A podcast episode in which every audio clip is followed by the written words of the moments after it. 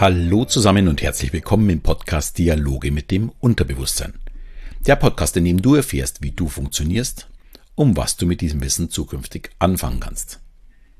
Mein Name ist Alexander Schelle und heute beantworte ich, muss dazugeben, gleich nur aus meiner Sicht die Frage, wie geht das Leben weiter? Ja, vor diesem Thema steht heute so ein ganz großes Fettnäpfchen, da hier die Meinungen sicherlich sehr, sehr weit auseinandergehen und es auch überhaupt kein richtig oder falsch gibt. Und ich möchte mich auch nicht darum schlängeln, sondern meine ehrliche Meinung heute dazu vertreten. Und du kannst ja dann überlegen, ja, passt sie auch zu dir oder hast du eine ganz andere Meinung, was absolut okay ist. Ich war in der letzten Woche mit meiner Show auf der AIDA Blue im Mittelmeer unterwegs, haben natürlich äh, Bilder der Reise auf Instagram und Facebook veröffentlicht und dies wurde von zwei meiner Followerinnen kritisiert. Zum einen, warum Kreuzfahrtschiff? Aber auch natürlich aufgrund der Lage, also wegen Krieg in der Ukraine, immer höher steigenden Kosten für Benzin, Heizöl und Gas und der vielen Flüchtlinge. Und die Dame findet es nicht passend, wie ich es mir auf einer Kreuzfahrt gut gehen lasse und dass man so etwas nicht auch noch öffentlich posten sollte. Vorneweg, ich kann diese Sichtweise wirklich verstehen. Ich hatte auf Malta schon ein sehr, sehr interessantes Gespräch mit einem Paar zu diesem Thema, wie gut es uns jetzt gerade geht und andere Menschen gerade vor der Zerstörung ihres Lebens ja, weglaufen bzw. davor stehen. Ja, und auch in der Primetime wurde es thematisiert. Also Primetime, das ist immer so eine Show, die am Abend immer läuft, so eine Live-Show.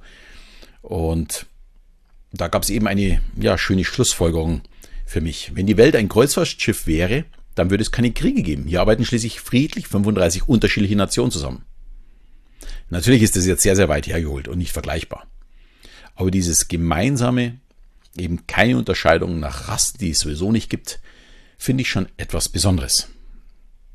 Aber wir kommen jetzt mal zu den Kritikpunkten. Darf man auf eine Kreuzfahrt gehen, wenn in der Ukraine der Krieg tobt? Für mich ist das tatsächlich der stärkste Einwand. Wer mich kennt, weiß, ich bin ein sehr reflektierter und nachdenklicher Mensch und mir geht sowas auch sehr, sehr nahe. Aber ich stelle mir gerade die Frage, muss ich, weil ein russischer Vollidiot ein, äh, ein Land angreift mit meinem Leben dann wirklich komplett aufhören. Bei mir kommt noch dazu, ich bin ja nicht zum Spaß, sondern ich verdiene ja damit mein Geld. Dazu kommt, dass ich in den letzten beiden Jahren wegen der Pandemie schon einen sechsstelligen Betrag verloren habe. Also meine Kosten liefen derzeit weiter. Unsere Töchter studieren, unser Haus müssen wir auch noch abbezahlen. Also ich möchte nicht jammern, aber äh, uns geht es ja weiterhin gut. Aber eins ist auch klar, ich finanziere die Pandemieausfälle mit meinen Rentenrücklagen. Das sieht natürlich niemand der weiterhin einfach sein Gehalt bezieht. Und das trifft natürlich auf sehr viele der 600 Mitarbeiter an Bord. Die haben meistens gar keine Rücklagen. Die müssen ihre Familien auf Sri Lanka, in Indien, Mazedonien, wo auch immer, mit ihrem Gehalt, ja, unterhalten. Die müssen das Geld verdienen. Und wenn die Schiffe nicht fahren und sie keinen Vertrag haben, dann haben die Familien im schlimmsten Fall auch nichts zu essen. Das heißt, jeder, der jetzt in der schwierigen Zeit auf Kreuzfahrt geht, hilft genau diesen Menschen, die darauf angewiesen sind, dass das Leben weitergeht. Das gilt natürlich auch für jedes Urlaubsland, also nicht nur für Kreuzfahrtschiffe. Es gibt viele Länder, die vor allem von uns leben, die sich das leisten können.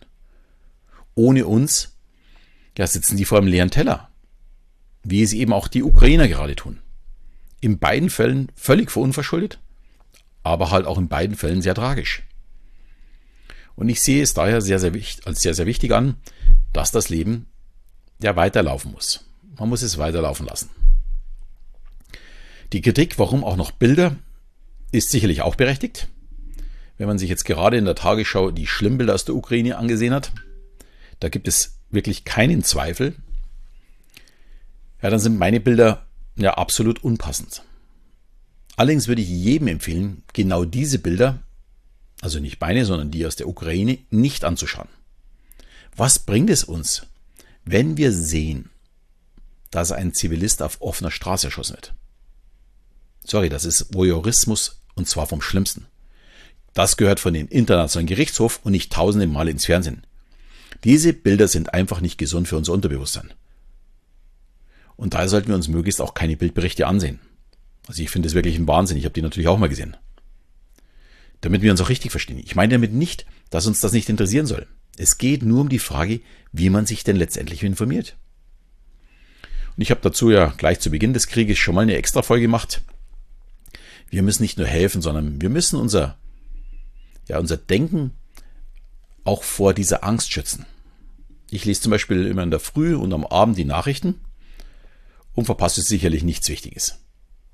Aber diese tragischen Bilder haben in meinem Kopf nichts verloren. Beantworte natürlich noch nicht, warum ich Bilder poste, aber ich bin ein sehr positiv denkender Mensch. Und das liegt vor allem daran, dass ich mein Unterbewusstsein möglichst positiv füttere. Und genau das mache ich auch sehr gerne mit meinem ja, Social Media Accounts. Facebook, Instagram und so weiter. Das sind keine Nachrichtenportale. Hier sollte es eigentlich um Positive aus unserem Leben gehen. Äh, leider haben die meisten nur noch Interesse an Hass und Wut. Ich möchte gerne etwas dagegen stemmen und deswegen poste ich schöne Bilder. Gut, warum ich wegen der steigenden Kosten für Benzin, Heizöl und Gas keine Bilder einstellen darf, ist mir nicht so ganz klar. Aber auch dazu habe ich eine ziemlich klare Meinung, die sicherlich nicht jedem gefällt. Da bin ich mir sehr, sehr sicher. Vorneweg, ich bin, war noch nie ein Grünwähler. Aber jeder, der in den letzten zehn Jahren sich gegen Stromtrassen, Windräder, Photovoltaikfelder gewehrt hat oder noch schlimmer selbst die Möglichkeit gehabt hätte, etwas selbst zu tun, der hat für mich den Anspruch verloren, jetzt dagegen zu klagen oder zu sagen, äh, warum ist hier so die Abhängigkeit. Wir sind eine Gemeinschaft. Wir müssen natürlich auch schauen, wie kommen wir voran. Und wenn wir uns immer alle gegen alles wehren, was uns nicht gefällt, ja, dann kommen wir auch nicht weiter und können uns von solchen Problemen auch äh, nicht lösen. Und die derzeitige Situation war einfach absehbar. Sie wäre auch irgendwann ohne Krieg gekommen. In unserem Land wird nur noch gejammert. Aber wenige sind bereit anzupacken oder irgendetwas zu verändern. Man muss auch klar sagen, ein Politiker, der versucht, etwas zu verändern, wird irgendwann am nächsten Baum hängen. Natürlich jetzt im übertragenen Sinne. Wir als Gesellschaft sind bequem und träge geworden und Veränderungen sind für die meisten von uns echt die Hölle geworden. Wir sind sehr, sehr, sehr weit weg von den Nachkriegsjahren, als unsere Großmütter und Großväter für einen Aufbruch gesorgt haben. Ich habe da immer noch so wirklich extrem ehrfurchtsvoll ein Foto äh, im Kopf, als meine Oma mit der Schaufel den Keller von ja, meinem Elternhaus ausgehoben hat. Sie wurde nach dem Krieg als Sudetendeutsche aus ihrer Heimat im Riesengebirge vertrieben und musste mit ihrem Mann und ihren Kindern wieder von vorne beginnen. Mit der Schaufel. Jetzt könnt ihr euch mal die Frage stellen, wer wäre dazu noch bereit? Dafür sind wir viel zu bequem geworden. Uns, also meine Familie, treffen erfreulicherweise die Kosten nur am Rande ja, mit dem Strompreis, weil ich schon 2005 entschieden habe, mit einer Wärmepumpe zu arbeiten genauso wie Solar für Warmwasser, eine Photovoltaikanlage auch noch mit Speicher. Und auch unsere beiden Autos haben wir schon auf E umgestellt, weil ich mir schon aufgrund der Pandemie ja immer schwerer einen Verbrenner auch leisten konnte und wollte. Ja, da wird auch jeder sagen, kann ja nicht sein, so ein E-Auto ist doch viel teurer. Nein, ich spare mir richtig viel Geld damit. Und das hat nichts mit den Subventionen zu tun, sondern vor allem mit den äh, ja, Energiepreisen, die ich für die Fahrt brauche. Dass die Preise jetzt natürlich so schnell gestiegen sind, ist natürlich für viele ein Horror. Vor allem für diejenigen, die schon eben am Limit leben.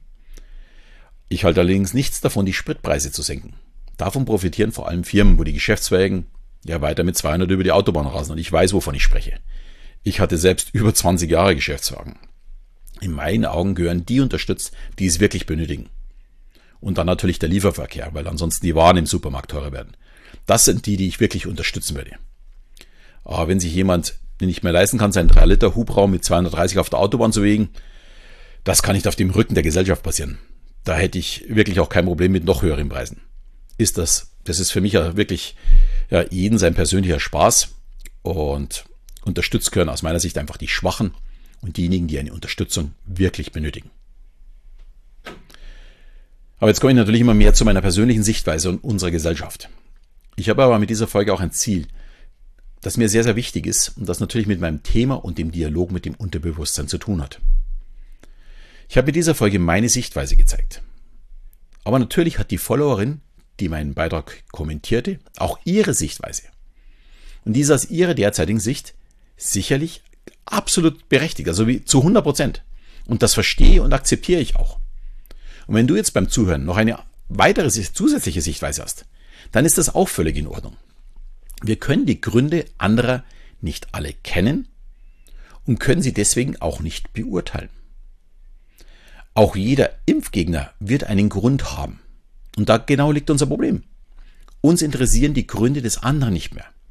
Uns ist vor allem wichtig, selbst im Recht zu sein. Und nein, das sind wir halt auch nicht immer. Viele werden vielleicht auch nach dieser Folge sagen, hm, der Schelle spinnt doch. Und das ist auch wirklich vollkommen in Ordnung. Schließlich ist es ja nur meine Sichtweise. Und die ist sehr, sehr eingeschränkt, muss man ganz klar sagen. Jeder hat natürlich seine eigene Sichtweise. Mein Wunsch wäre einfach, lasst uns einfach wieder ein bisschen toleranter werden. Und wenn jemand Kritik übt, dann könnt ihr selbst entscheiden, ob er sie annimmt oder eben nicht. Ich finde so etwas übrigens sehr gut, denn bei mir fängt dann ein Prozess des Reflektierens an. Und ich kann daraus lernen, ich denke darüber nach. Daher vielen Dank an Rita für deine Kritik. Und damit bin ich auch schon wieder am Ende dieser Folge. Ich hoffe, die Folge hat dir gefallen. Und wenn das Thema für dich spannend war und du wirklich reflektierst und meinst, das könnten vielleicht auch die eine oder andere Person machen, äh, freue ich mich natürlich, wenn du diese Podcast-Folge mit deinen Freunden teilst. Und natürlich wie immer, wenn du eine 5-Sterne-Bewertung hinterlässt. In diesem Sinne verabschieden wir wieder. Bis zum nächsten Mal, wenn es wieder heißt Dialoge mit dem Unterbewusstsein.